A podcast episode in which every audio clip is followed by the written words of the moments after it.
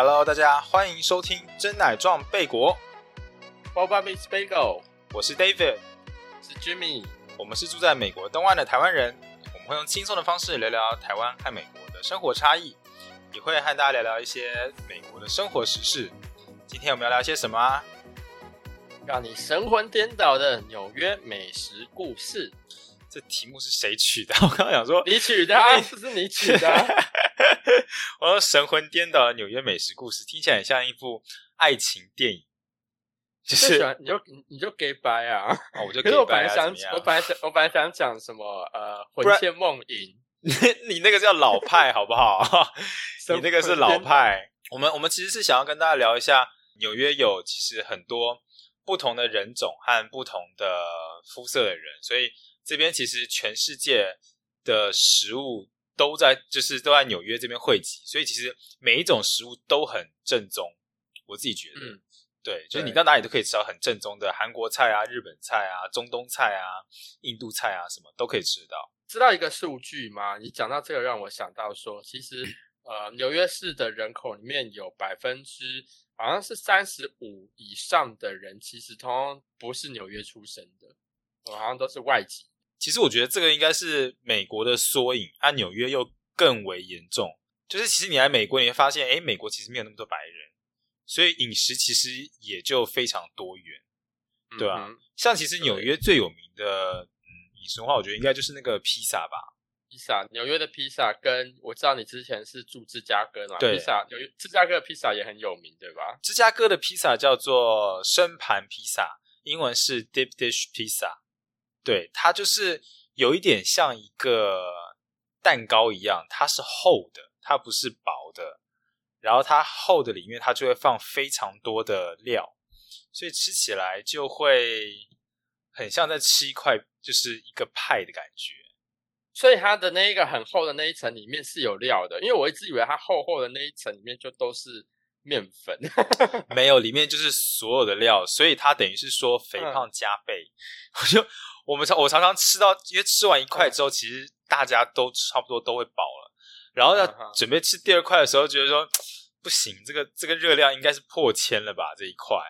对，嗯它的那一那一层里面就是还是一样，就是有番茄酱，然后有肉等等之类的，所有的西。东西都在里面，所以等于吃一块大概等于抵两三块吧。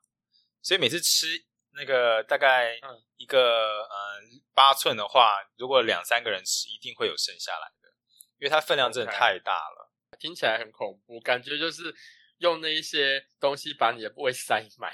对啊，同样的东西哦，而且就是也你知道，就是吃到后来就是哎，就还是一样的，就还是同样的肉，但我很还是同样的番茄酱。但我很享受那个生盘披萨，因为在台湾的披萨就薄薄的啊。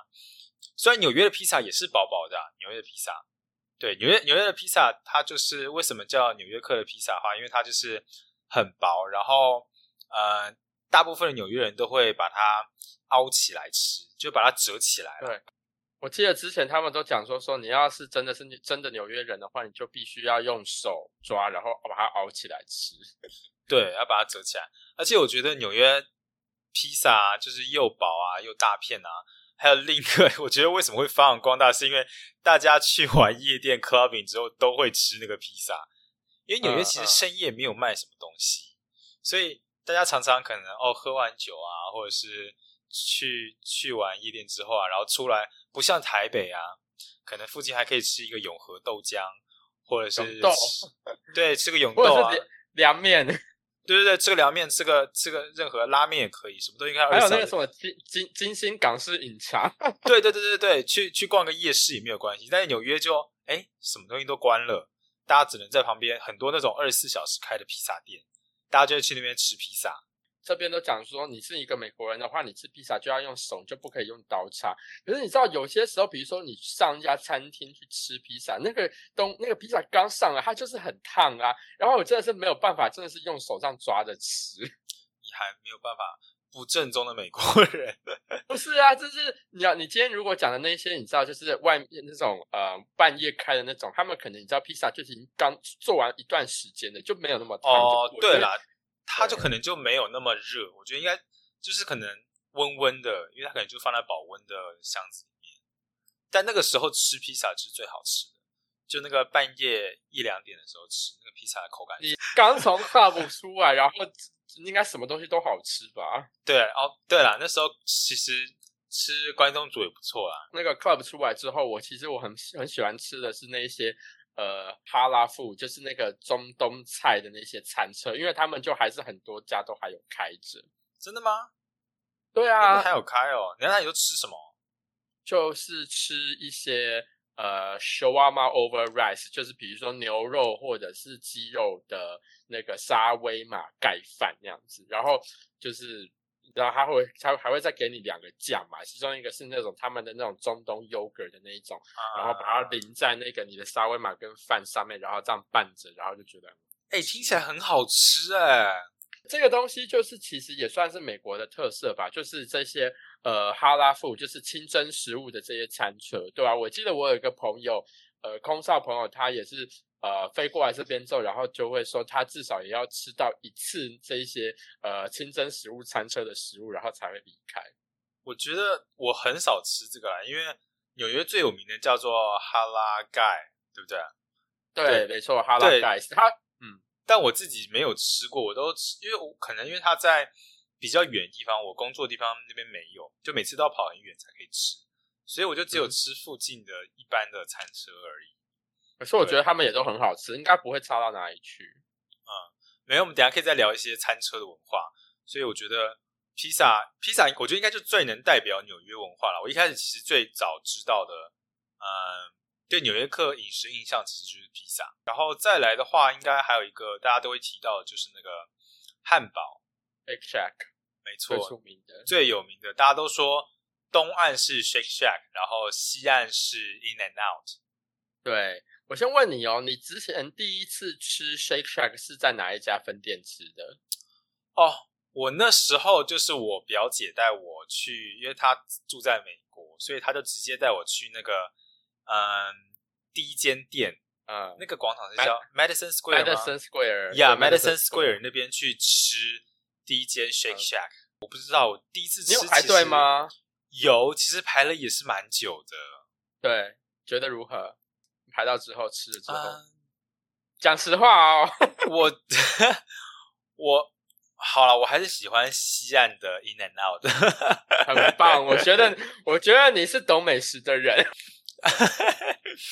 没有，我觉得 Shake Shack 好像比较走精致路线。我我不觉得它精致诶，我我真的不知道它到底赢在哪里耶。我是觉得它的肉可能比较 juicy 一点我觉得它吃完之后让我觉得好油哎，我讲实话。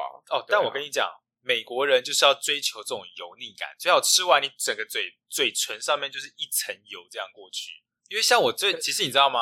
跟这三间比起来，我最喜欢的是 Five Guys。Five Guys，你是兄弟 Five Guys？对对对，因为 Five Guys 它的特点就是又油又腻又大份，然后会让你整个肉汁爆在你嘴巴里面。我后来觉得吃美式食物就是要追求这种，嗯，很很油腻、很肉的那种感觉。可是西岸的话，呃，In and Out，我自己觉得你不觉得吃完 In and Out 之后没有那么油，然后你感觉的是，因为它很里面会有会有 lettuce 嘛，然后还会有番啊茄嘛，然后再加上它的酱料搭跟那个肉片搭配在一起，其实我觉得咬下第一口之后，我觉得是还蛮清爽的耶，不会有那么油那么重的油腻感。真的吗？我反而觉得 In and Out 比 Shake Shack 还油腻耶。有吗？我自己觉得，就是他们的青菜番茄就吃起来就很新鲜，就很像你从 Subway 拎出来的啊，然后再搭配上它的肉片，然后我而而且我觉得那个 Shake Shack 的那一个好像是 cheese 会放比较多，是不是？好像 Shake In and Out Shack 就比的较没有那么夸张。应该是还好，但是我觉得 Shake Shack 它比较小份一点。然后这个东西就让我更生气了。好，我在我还在西岸那个年那个年代，Shake Shack 它还没有开过来 L A 那一边，所以我哦，它之后有开过去了，是不是？他后对他现在就是几乎全美都找得到。然后，所以我第一次来纽约的时候，我就是很哦，其实我第一次吃 Shake Shack 是在东京呢，因为我那时候啊 就是在东京玩的时候碰巧知道说，哎，这边有 Shake Shack，然后所以就是哦，就我知道，好像上海、香港都有开 Shake Shack。对对对，但他第一家海外分店是在新加坡。Anyway，我讲回来，就是说我第一次在纽约吃 Shake Shack 的时候，其实我也是抱有蛮高的期望的，就想说，呃，在纽在东京吃的时候是觉得诶还不错，可是你知道也没有到 amazing，然后就想说来纽约吃看看，看纽约这边比较到地会不会比较让我比较惊艳。然后吃完结果呢？一开始我也是先去 Madison Square Park，毕竟它就是知道第一间店，然后就是无法忍受那么多人在那边排队就为了汉堡，我真的是会生气。然后我就离开，我就跑去别家的分店去吃 Shake Shack。对，那时候我在挑一个人很少的时候，然后我就是整家店没有几个人，然后我拿到之后我就自己坐在那边，然后就开始吃，然后吃了几口之后，我就觉得到底在红什么，就是满头问号，到底在红什么？不然你心目中最好吃的汉堡店是哪一间？我我必须要投给 In and Out。对，就即便我自己也蛮喜欢吃 Five Guys，可是我觉得 In and Out 真的还是屌。对，我觉得 In and Out 其实是比较新鲜，就是给人家的感觉就是好像。很新鲜出炉的感觉，我觉得那个 Shake Shack 就比较没有那么多青菜的感觉。然后 In and Out 就是又小个短袜，它就是你知道，我以前我的大学时代那时候，有时候你知道特别穷的时候，比如说刚缴完的保险或什么等等之类，然后就是觉得啊，我要节节省一点。这时候呢，一餐我会怎么做呢？我会开去 In and Out 的 Drive Through，我就会点一个 Cheeseburger，就是只有一片肉跟一片 cheese，然后我再点一个 Double Double，就是有两片肉跟两片 cheese 的。这样子两个 burger 我吃了一餐才会饱，这样加起来只要五块多，我就吃饱了。然后你看 Shake Shack 一个 double 的 cheeseburger 就要七块东西很贵。对，我知道。我觉得说我是追求那种我至少要吃饱的人，然后我看到这样子这么小一个，然后要花我七块多，下的分量是小的，我就会我真的就会火就会上来，你懂吗？住在纽约，我还是要帮 Shake Shack 说一句，就是第一个是。我通常去点，我会把它的 bomb 改成 lettuce，就是它的面包改成青菜来包。然后我觉得用青菜来包那个肉和什么的话，我觉得它的肉汁会更更 juicy。对，就是吃起来我觉得会更好吃。你要怎么跟他讲啊？因为比如说像 In and Out 的话，我们把它叫做 protein style，就是你用 lettuce 去代替那些。他好像也有一个讲法，可能要大家可以上网去查一下。我记得在 Uber E 上面点餐的时候，也可以有这个选项，就是你让它的面包变成青菜。然后第二个的是，它其实它的 虽然它是卖汉堡店，但它的血那个呃奶昔其实也蛮好喝的啊。我觉得它奶就它的饮料哎，就还蛮好喝的啊。没有，它的奶昔是甜上加甜，不是用一个字甜就可以形容的。就是我觉得 no no no，你这就不了解美国食物的美国食物的精髓，就是在刚刚说油还要更油，现在是甜还要更甜呢。这 podcast 毕竟还是大部分人听的人是华人，还是亚洲人，所以不一定啊。可能很多住在美国的人，他们会懂我什么叫做甜上加甜。你有，比如说好 cheesecake factory 的 cheesecake，你觉得如何？哦，我很喜欢呢。OK，好，我懂了。好了好了，没有了。我其实我知道那个太油腻的感觉，但是我通常都是吃个一两口就不会再吃下去。我点奶昔的话，我真的是喝第一次喝完之后，我真的是没有办法喝完一整杯，我真的一一半我都喝不到，我就觉得干，我在喝糖哎。这个对，那个那个真的是很腻，那个那个喝到会糖尿病，喝到会洗。然后汉堡吃了咸到会洗肾，对对啊，我真的是觉得，嗯，我真的是不太爱 Shake Shack。虽然你知道，我记得我那时候，比如说，呃，回台湾，然后飞回来纽约，然后我第一餐吃的就是 Shake Shack，因为我就觉得我吃了 Shake Shack 代表我回到纽约。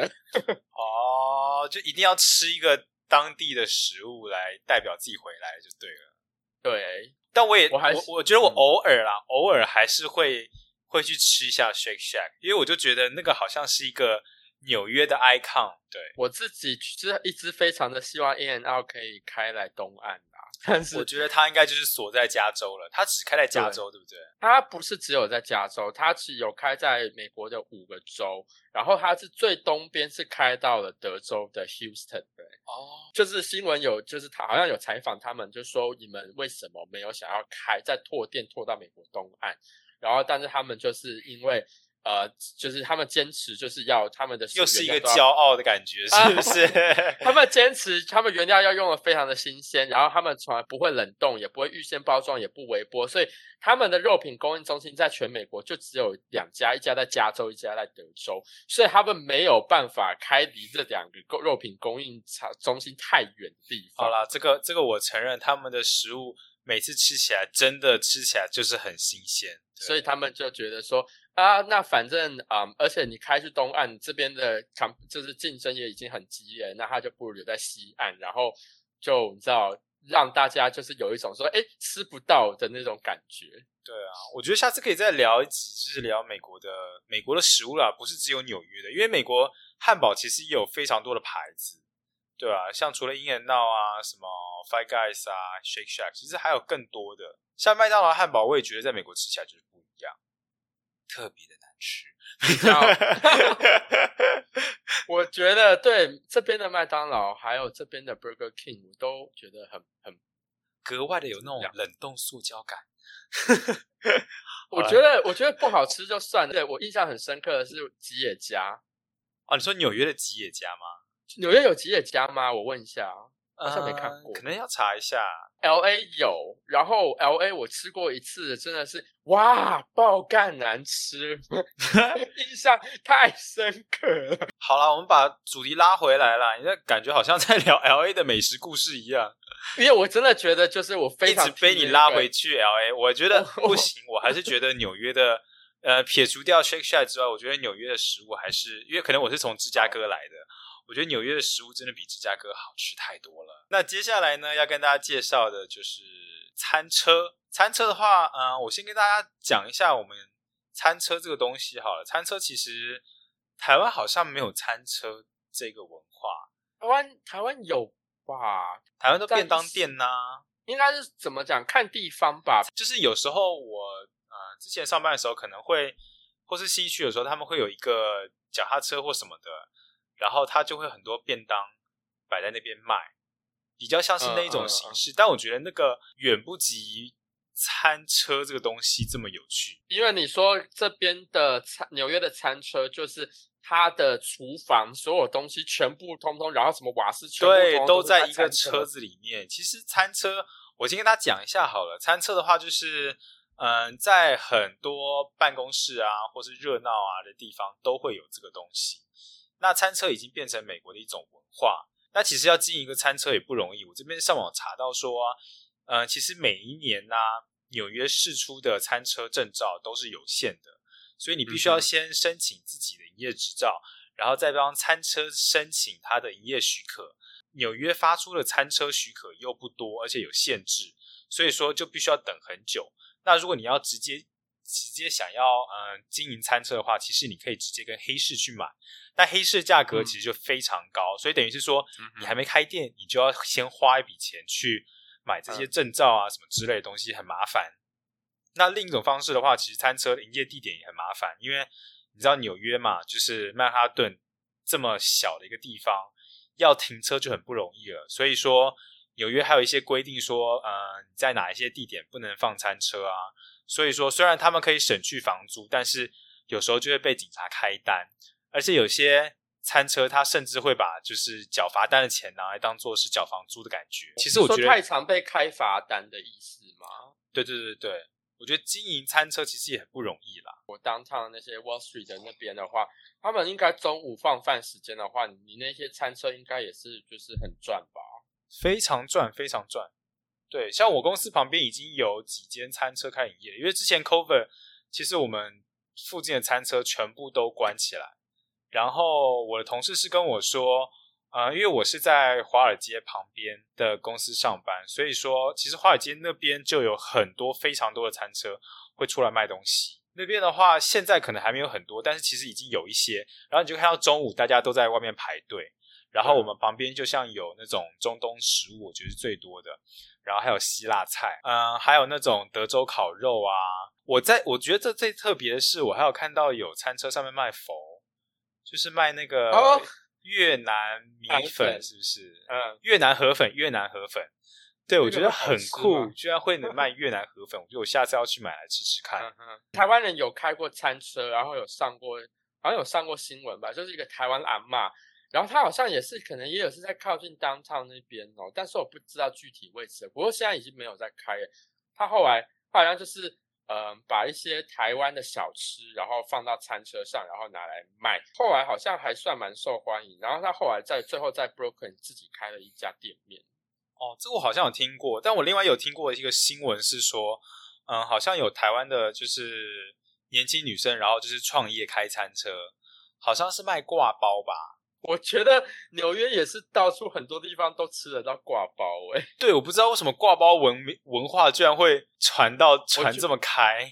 我觉得这个东西好像是我，因为我这这几天查资料的时候，好像有看到，就是因为呃纽约有一个很出名的呃餐厅叫做 Momofuku，然后它是一间日本餐厅，然后它的主厨叫它的主厨叫 David David Chan 吗？好像是，他是韩国裔，好像是，因为他有曾经去日本学过啊、拉面等等的那一些手艺，然后回来纽约之后就决定要开餐厅。然后他在嗯开餐厅的时候，好像碰巧在也在他的那个 menu 上面，就是决定推出呃挂包这一个选项。所以你知道，他虽然是 serve 就是日日式的拉面等等之类，可是同时有挂包，然后可能大受欢迎。自此之后，我觉得这可能是造成为什么现在纽约这么多拉面店都一定会有挂包的。要卖挂包来抢生意就对了。对，就 是我记得一开始的时候，我在因为其实我自己觉得纽约有非常多好吃的日日本餐厅，尤其是拉面店。那但是每一间拉面店，包括像那个什么一铺斗、一风堂，然后让我觉得就是很疑惑，就是咦，我见到每一间拉面店怎么都有挂包？但是那个挂包又不是很台式的那种很大很假丑霸那种料很多那种挂包，它那种小小的感觉好像弄得很精致，然后可能就没给你一块肉的那种挂包。可是就是每一家拉面店好像都在做这种事情，你有发现吗？我都是去吃拉面而已，我就没有你你真的会点那些挂包吗？我身为一个台湾人，然后我看到我看到他那些挂包，我就觉得 no no no，这不是真的挂包。对啊，怎么会去点挂包来吃啊？对，我是不会点。可是你不觉得就很莫名其妙？就是拉面店，你可能你去过日本的，应该也知道，拉面就是做拉面啊，怎么还有挂包这种东西？对，啊，顶多再给你做一个水饺，就是煎饺那种。哦，煎饺，对，对啊，大概就这个样子。我觉得这可能这一切通通都是那个 Momofuku 的主厨害的。我觉得 美国很多奇怪的文化，就是都是可能某一个人创造出来，然后就突然哎，大家都得这样做，就是有点代表那个文化的感觉。好，那再再讲一个最有名的那个餐车好了，就是 The Hala Guys 那间，你有吃过吗？没有，因为我可能也是一种觉得说，如果我今天要吃是沙威玛，好，我们现在就先来讲沙威玛这个东西，就是中东那一种那一个方式去烤肉，它那个东西的肉就叫做沙威玛吧，沙瓦玛。因为他们比较有名的是鸡肉盖饭，对，但我的意思是说，鸡肉盖饭它就是 chicken shawarma over rice。那个 shawarma 指的是他们在烤肉的那一个方式，就是拿一根东西，然后哦，你说这削个方式，那那对对，那应该可以算是了。对削那个肉片。你不知道之前 PTT 还有那个什么沙威玛之乱吗？这是是这是什么东西？什么沙威玛之乱？就是有人在 P 好像 PTT 上面就讲说说，呃，你知道沙威玛它其实是一个动物吗？然后就是你在削它的肉的时候，它其实是会痛的什么哈之类的。真的有人相信这个东西？我觉得可能是真的有，因为你看到那沙威玛那根棍子上面，然后那个肉这样那一块在那上面，一块一块削。削削削削削下来。对，你不觉得那个东西就是很很奇特吗？就是你不知道它是什么。对，然后所以 我一开始也真的不知道那是什么东西。对啊，那你一开始不会想到说那个东西是一个烤肉，你知道吗？然后它有 like beef shawarma 或 chicken shawarma，因为他们不吃猪肉，所以不会有 pork shawarma。对，然后它的餐车的话，主要是在曼哈顿中城，我就继续讲讲解。然后他们其实一开始的话，他们因为太有名了，所以他们就是用餐时间总是大排长龙。所以后来的话，他们甚至从餐车啊就开到正式的店面。那这个芝加哥其实有开一间，我不知道加州有没有开。纽约好像大部分的人如果要吃餐车，都会去那一间吃一次看看。对我之前有看 YouTube 介绍，它就是那个鸡肉盖饭啊，上面在淋那个酱啊，都是特制的，然后还有那种辣酱，非常好吃的感觉。好，感觉你不喜欢吃中东食物，没有没有没有，我 讲啦。我说我自己是蛮喜欢吃，但我很少吃清真食物诶、说真的。可是它超方便的耶，就是呃，你知道以前在 COVID 之前的时候，然后 Times Square 不是 always 都一大堆人吗？对啊，就是走累了，然后那时候已经十点多、十一点了，你知道这个时间餐厅都已经关门的，然后又走到就又很饿啊，这时候就是它周围到到处都可以找得到这些清真食物的餐车，真的是 everywhere 欸。我觉得我那时我现在都现在都是这个样，现在也是现在。不行，我觉得，我觉得它的盖斯它应该有特别的，因为它它其实有点像是一个 brand，它就是一个特一个牌子，所以我觉得它应该有特别的酱料啊什么之类的。对，好了，我下次去试试看，如果有机会的话再分享给大家喽。就是分享看看到底是差在哪里，然后在 A G 破文给大家看好吃的哈拉盖斯长什么样子。我觉得台湾人对于这个食物应该很陌生呢，因为我自己就觉得很陌生啊，我就完全不懂这个食物，都夜市在卖的吧？而且我夜市也很少吃沙威玛，而那沙威玛，它在台湾台湾人是吃的的吃法是只有只吃肉，是不是？是不是不会把它拿来盖饭？没有，他们会，他们好像是放在面包里面还是什么的，然后上面加酱，然后一起吃这样子。我觉得盖饭比较好吃啦。好吧，那下一个部分就跟大家介绍一下 bagel。Bagel 呢？你看这么这么重要的东西，我们名字就是叫取叫 bagel 了。其实我们对，我们叫为什么叫 boba me bagel？这边难得就 跟大家讲一下，boba 代表就是台湾，然后 bagel 代表是美国纽约，因为纽约的 bagel 非常有名，所以我们才会想说拿两地的一个特色的食物来当做一个嗯它的代表物，然后两个相遇了。对，所以才想说跟大家介绍一下台湾和美国之间的一些文化差异。你自己喜欢吃北狗吗？我自己，你刚不是看到我吃两个北狗吗？哦，我我是问好奇是说，因为很多人跟会跟我讲说他不懂北狗，就是觉得北狗吃起来就很硬。我他就是哦没有办法接受。我之前找到我自己喜欢吃 bagel 的方式是，我在台湾我会去 Costco 买 bagel，就是买完 bagel 之后，我会里面要一定要加，就是把它切一半，然后加酱，然后拿去烤箱烤。加酱是哪一种酱？你加什么酱？呃，我之前好像是加，有时候会涂涂果酱啊。也有放尾鱼吧，可是是咸的。我记得我之前有加一种咸的酱，然后把它烤完之后，它就会变成非常的酥脆。那样子的 bagel 我就觉得很好吃。因为我记得好像台湾人一开始，包括我自己啦，就是听到跟接触 bagel 这东西，好像就是透过麦当劳。就是你记得我们有时候还蛮小的时候，然后麦当劳就突然推出了什么杯果堡，有印象吗？哦，我有印象，但那个好好很少时候才会，就是。偶尔才会推出来一次吧。对对，它不是一直都有的。但是我就印象中，就是你知道最早听到 bagel 这个词，然后跟知道它是什么，是透过麦当劳。然后那个时候我好像也没有特别的喜欢。但是后来好像台湾就开始渐渐有叫什么 NY Bagel 的餐厅，我不知道你知不知道。我我在高雄是比较少，所以我在高雄接触 bagel 都是从 Costco 那边买的。然后我觉得可能是因为我爸妈他们之前在美国就吃过 bagel 了，所以他们就会都会从。好事多买贝果回来，然后就是给我们吃这样。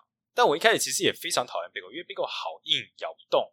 嗯嗯嗯，对我到后来美国他们加一堆有的没有的东西，我才会说哦，原来贝果是这个样子吃的。我觉得我自己是喜欢吃外面比较有一点点烤到有一点点脆脆的，然后里面就是非常的 chewy，它不是硬。就是它是很有口感、很有咬劲的那一种。对对对对对，我觉得这应该也是美国人喜欢吃的。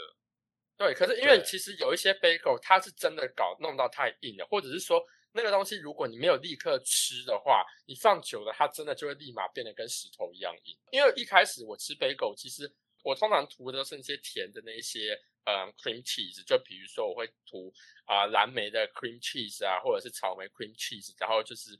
呃，削一半，然后可能我那时候选的还常常是选那种什么 cinnamon，就是那种肉桂味的 bagel。我记得我以前在 L A 读书的时候，我也是通常会去选那些甜的，然后配的那个 cream cheese 也都是甜的那一种。然后可是我到后来来纽约之后呢，我就自己尝试的去吃的，他们就是呃比较出名的，就是夹那种熏鲑鱼的。这边的话把它叫做 Lux Bagel，就是 L O X，它的意思其实就是是什么啊？就是鲑鱼的意思，因为它是哦，鲑鱼的意思。那个 bagel 这东西是来自于犹太人嘛？熏鲑鱼这个东西，其实一开始的这个技术最早也是从那个俄罗斯跟波兰的犹太移民传去英国的，然后才再传来美。哎，所以 bagel 是犹太人带来的。对，bagel 是犹太人带来，然后烟熏鲑鱼本身也是犹太人开始发明。Yiddish 它就是一个犹太人使用的一个语言啊，所以 Lux 它在他们 Yiddish 的 salmon 鲑鱼的意思。这个东西呢，在其他的日文鳗语也都有类似的发音，比如说像德文好了，他他们说德文的 salmon 也叫做 Lux，就是听起来音很像。因为因为我一开始在 menu 上看他说 Lux Bagel 的时候，就想说莫名其妙 L O X 这到底是什么鬼？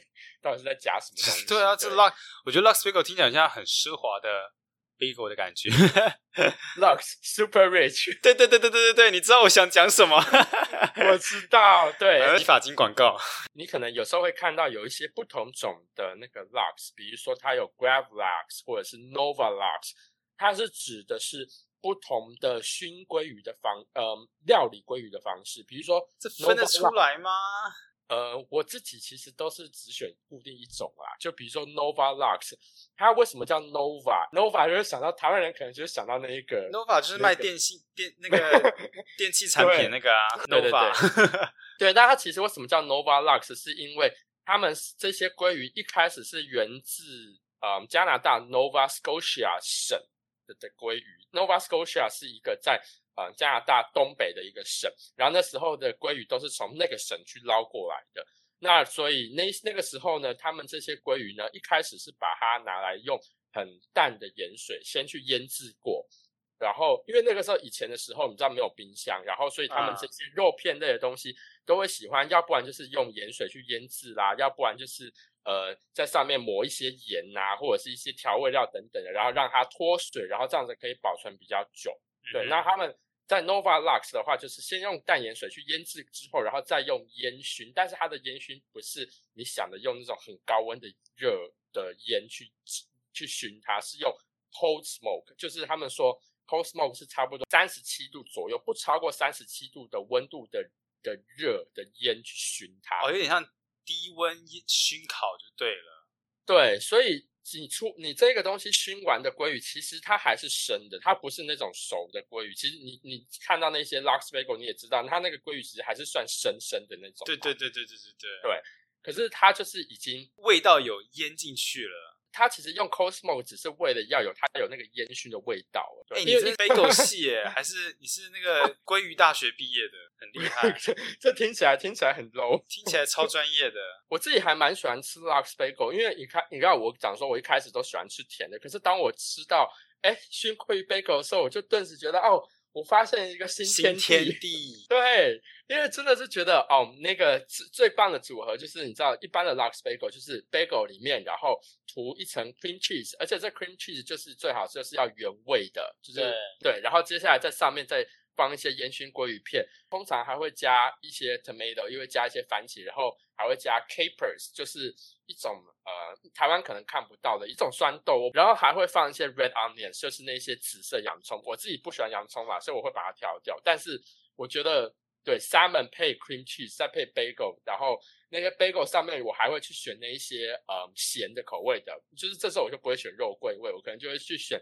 嗯，比如说叫 Everything Bagel，那 Everything Bagel 哦，我知道 Everything Bagel 这个我之前有点过呀，这个我知道。对，Everything Bagel 就是它有 like 嗯芝麻啦，然后还有 poppy seeds，也就是罂粟籽等等东西，反正就是拉里拉扎一些东西全部撒在那一个 bagel 上面，然后就是那对那个 bagel 就是有各种不同的那个味道，然后所以再搭配这个烟熏鲑鱼跟 cream cheese 时候，就觉得哇，真的是。因为我自己我到现在其实我还是没有能接受太酸的，像你刚刚讲那个。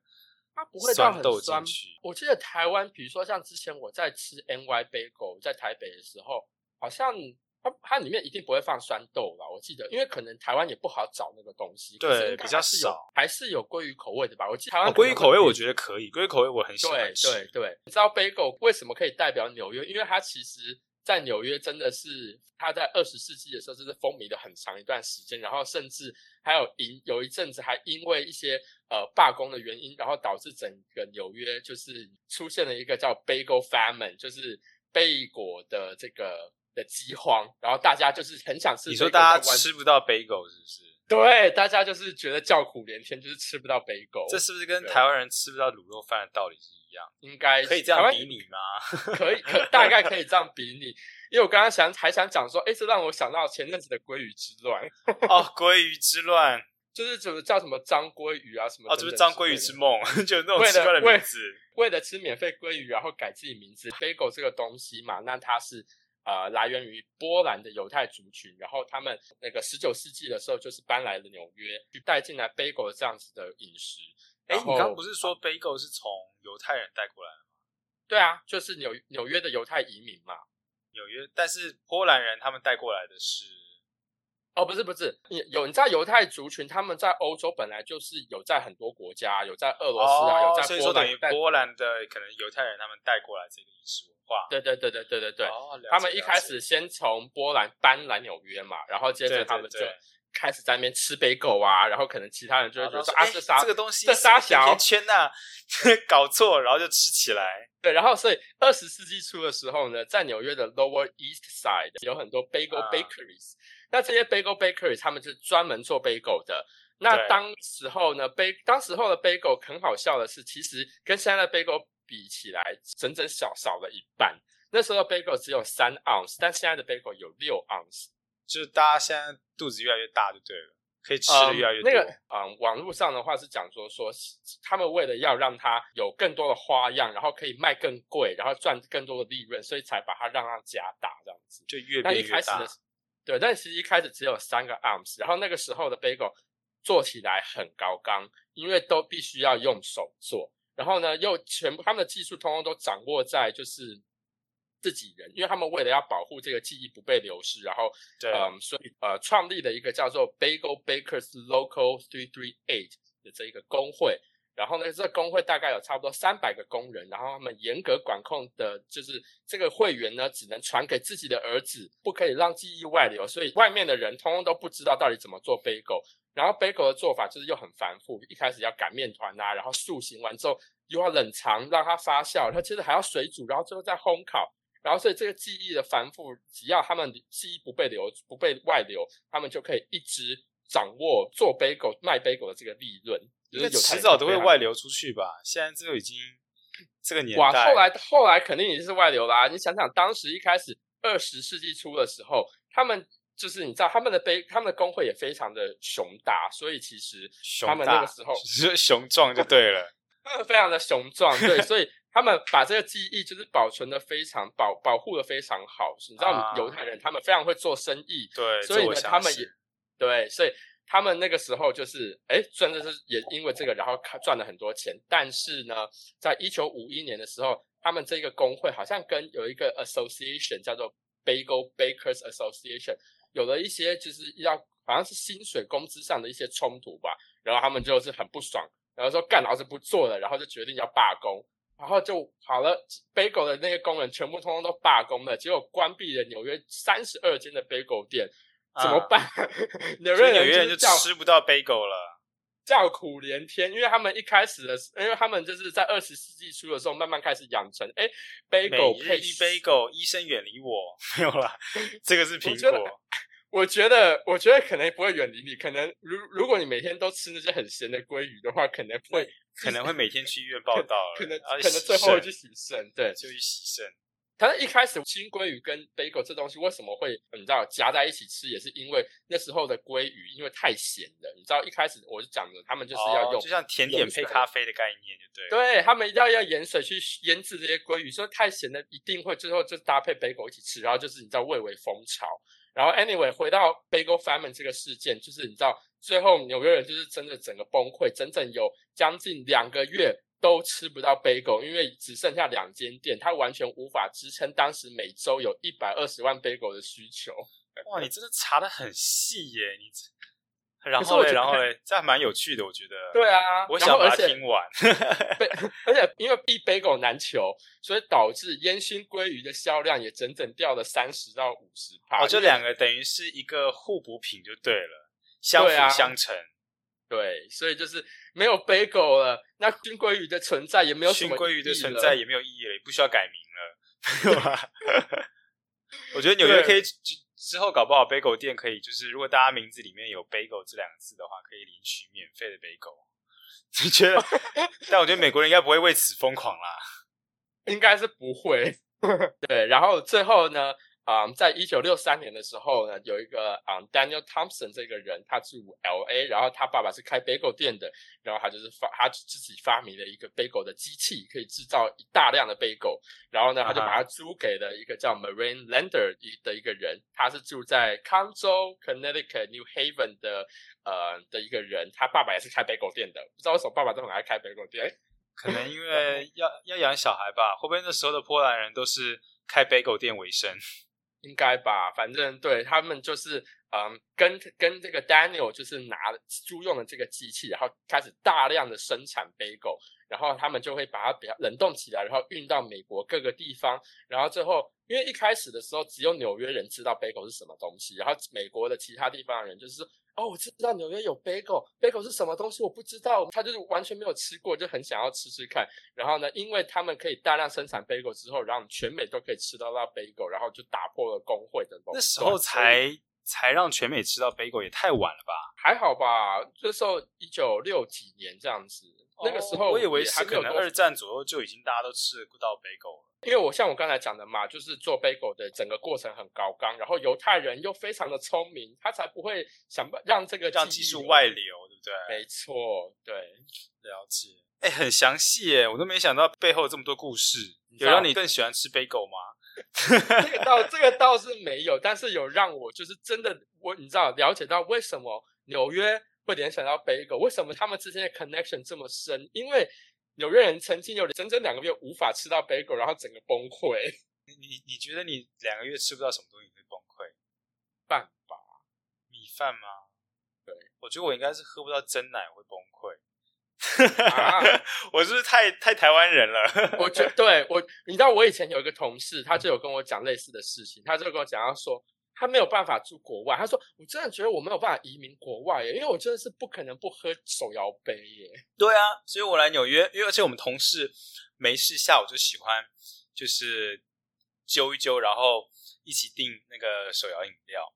说你是说在纽约的时候，还是在纽约也会，在纽约其实也会，大家也会揪揪订哦，对，因为你的很方便啊，就在那个啊 Wall Street 那里啊，就在华尔街，那边、啊。你的同事就都是华人哦，对对对对，可能比较多华人，所以他们会对，知道手摇饮料的魔力在哪里。因为我想说这个东西听起来很像我之前在台北工作的时候，然后大家也是固定在一个礼拜的可能抽一两天，然后下午大家一起订个订手摇饮料，对不对？对啊，一定会，而且我跟你讲，促进感情的方式。一开始我就会觉得说，我就是不可以喝太多甜的东西。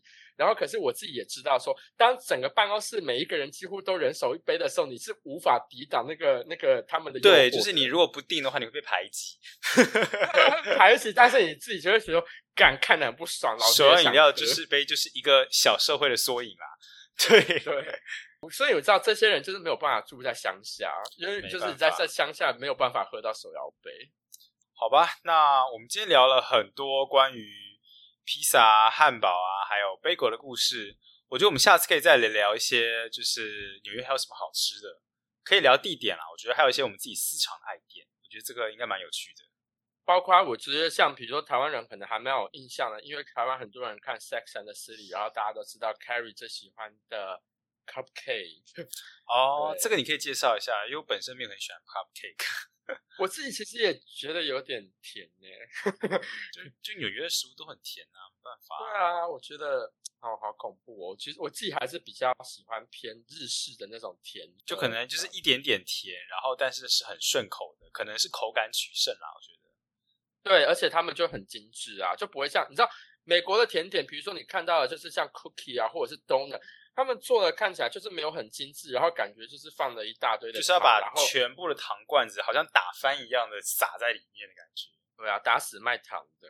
对对对，已经甜到你就是整个心里发寒，对，所以我自己就比较偏向喜欢吃，还是喜欢亚洲的。甜食哦。没有法国的甜点也哦，很法国他们的也可以。对，对好吧，那下次我们再聊一些这些东西好了。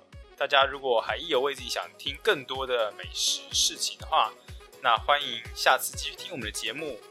我们在 IG 或是各大平台呢，都会有我们最新的集数，每周一都会更新我们的节目。